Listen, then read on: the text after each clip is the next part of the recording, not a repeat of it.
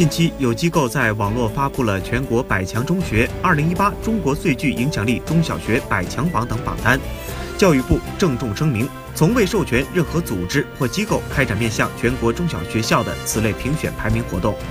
教育部表示。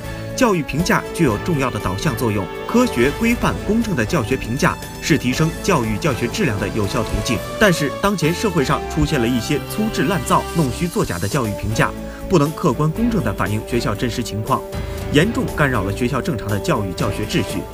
在此提醒全国各中小学校，切勿参与此类评选排名活动。针对此类评选排名活动，教育部将依法依规予以处理。